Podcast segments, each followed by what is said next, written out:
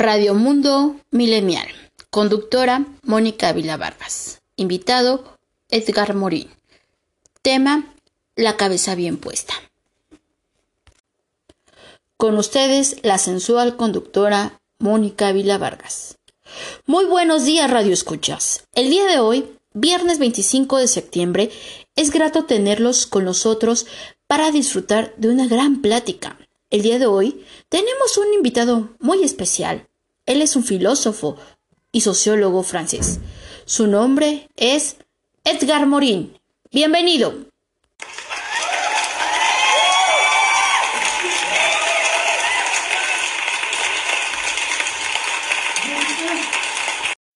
Muy buenos días a todos.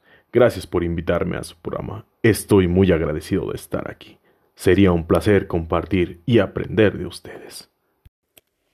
El día de hoy, doctor, nos gustaría que nos compartiera alguna de sus filosofías del libro llamado La cabeza bien puesta. Nos llegó un mail de los alumnos de la maestría en pedagogía de la Escuela Normal Superior Oficial de Guanajuato, donde nos externan algunas dudas sobre el contenido de este libro. Esperemos y pueda resolver todas las inquietudes. Es muy sublime para mí.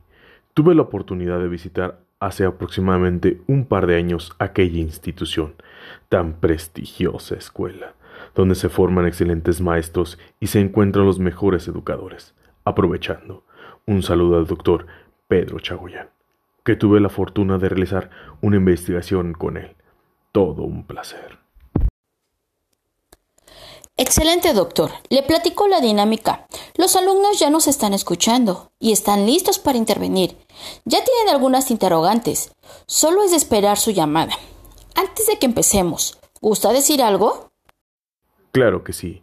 Primeramente, quiero decir algunas palabras a todos aquellos estudiantes que están escuchando, y también a los que no, que por algún motivo no pudieron estar aquí. Les compartiré algunas frases muy buenas y poderosas que me han mantenido en el camino de la investigación. La primera es, el hombre es un animal loco, cuya locura ha inventado la razón.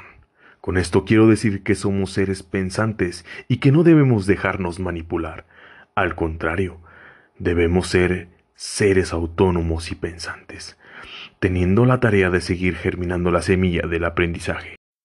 La segunda es, Recordemos que ninguna técnica de comunicación, del teléfono a Internet, aporta por sí misma la comprensión. La comprensión no puede digitalizarse. Desde mi punto de vista, considero que el concepto sociedad-mundo son una sola idea en la que trabajo, en pos de provocar una metamorfosis en la mirada social. Las personas deben aprender a romper las fronteras de los conceptos, acabar tanto como puedan con el todo, de este modo entenderán la importancia del hombre en el cosmos, por más pequeño que sea. Es momento de desaprender para poder aprender. Deseo que estas frases las puedan tener muy presentes porque somos seres humanos, no objetos. Gracias, doctor. Excelente forma de empezar. Entonces, comencemos. Solo esperemos la primera llamada telefónica. Cabina, atentos.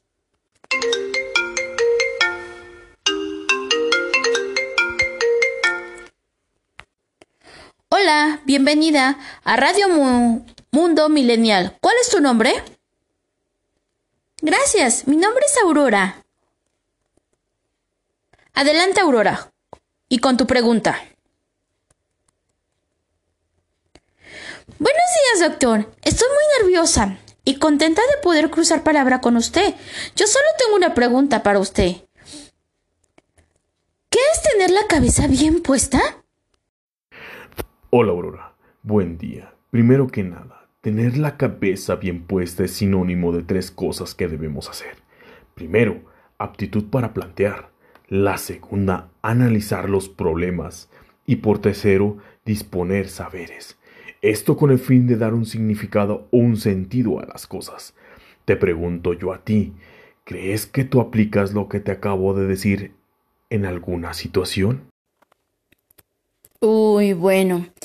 Mm, creo que sí. Estoy laborando en primaria y mi práctica docente la veo reflejada desde el momento que planeo hasta el, hasta el momento que valoro las actividades de cada uno de mis alumnos. Asimismo, encaminó una evaluación hacia mi práctica, rescatando mis áreas de oportunidad y las necesidades de mis alumnos. Muy bien, Aurora. Quiere decir que estás haciendo conciencia para llegar a obtener el aprendizaje. Entonces, si no tuvieras la cabeza bien puesta en el salón de clase, ¿qué pasaría? Uy, es de pensarse. Sería un desastre mi sesión de trabajo y además no llegaría al aprendizaje con mis alumnos.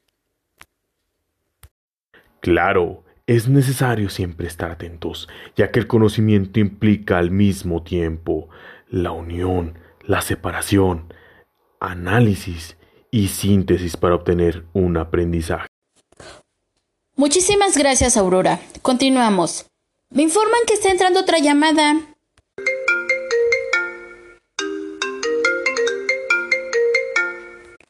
Buenos días. ¿Cuál es tu nombre? Buen día. Mi nombre es María Dolores. Muy bien, Dolores. ¿En qué podemos apoyarte? Tengo una gran inquietud. De acuerdo al libro de la cabeza bien puesta, este nos propone que una educación tiene que llevar dos desuniones entre dos culturas, es decir, una movilización de la cultura científica y una de la cultura de las humanidades, y así volverlas actas para responder a los grandes desafíos de la sociedad, y sobre todo a estos complejos de la vida cotidiana, sociales, políticos, nacionales y mundiales. ¿Pero qué estudia cada una de estas culturas? La cultura humanista alimenta la inteligencia general, enfrenta grandes interrogantes humanas, estimula la reflexión sobre el saber y fortalece la integración personal del conocimiento, mientras que en la cultura científica, siendo de una naturaleza diferente, separa los campos del conocimiento. El conocimiento provoca descubrimientos admirables y teorías geniales, pero no una reflexión del ser humano y su destino. Gracias, doctor, por la reflexión. Y esto me encamina a que yo como docente tengo que retomar las dos culturas para obtener un aprendizaje situado para mis alumnos. Muy asertivas sus respuestas. Continuamos. Y última participación, que tenemos el tiempo encima.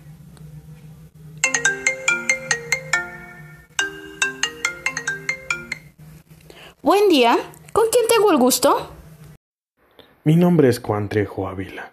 Doctor, una pregunta. ¿Cuál es la misión de esta enseñanza? Formar individuos críticos, con una amplia preparación para solucionar los problemas cotidianos. Por ello, la importancia que ustedes como maestros den a sus alumnos información de calidad y no de cantidad. Mm, considero que estamos más preocupados por cumplir al pie de la letra la currícula que nos plantea el PRAN y programas, dejando de lado el aspecto humano del educando y atender las descargas administrativas si la prioridad debería de ser el educando. Efectivamente, ¿te has preguntado cómo vas a saber que estás dando información de calidad? Mm, considero que con la práctica de su aprendizaje. Por supuesto, es muy fácil detectarlo, ya que una vez que tus alumnos pongan en práctica el aprendizaje en situaciones de su vida real. Importantes preguntas, jóvenes. El día de hoy, el doctor nos abrió nuestros horizontes y sobre todo nuestras nuevas visiones para realmente ponernos la camiseta del ser docentes e ir más allá. Para finalizar, doctor, ¿Gusta hacer un comentario? Muchas gracias por haberme invitado a su espacio Mundo Millennial. Es un placer para mí compartir un poco de mi conocimiento. Espero haber aclarado sus inquietudes. Fuera del aire seguiré atendiendo sus interrogantes. Comparto mi correo edgarmorin.investigación.com. Saludos y muchas gracias.